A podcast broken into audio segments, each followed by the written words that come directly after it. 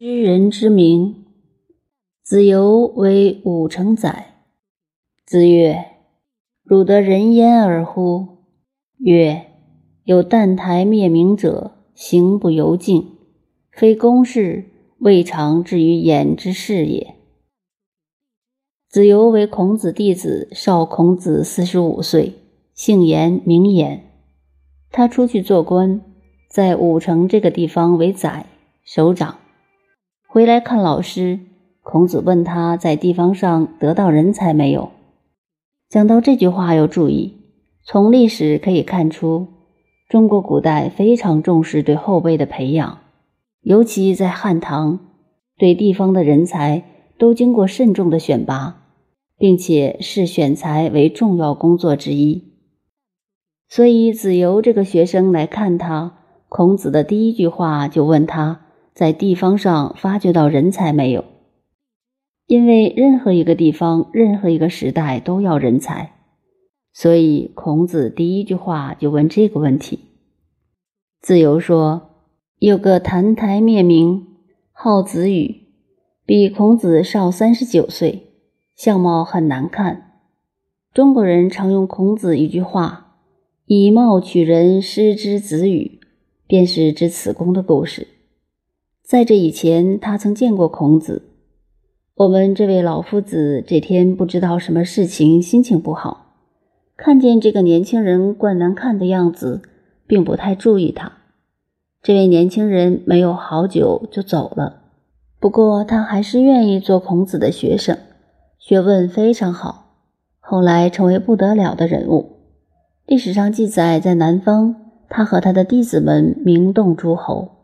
他到哪里，各国元首都欢迎他，而且他还带有点英豪侠气。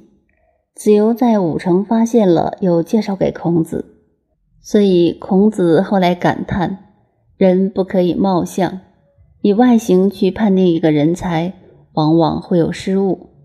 孔子自己承认错了，错了就错了。孔子非常勇于认错。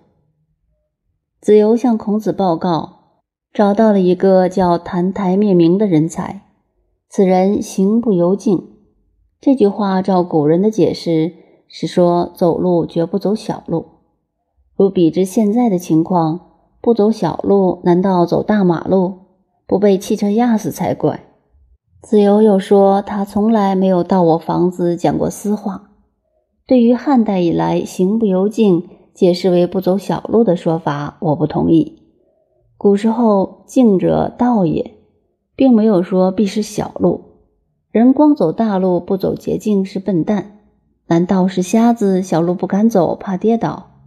那么，什么叫行不由径呢？我们刚才已经讲过了。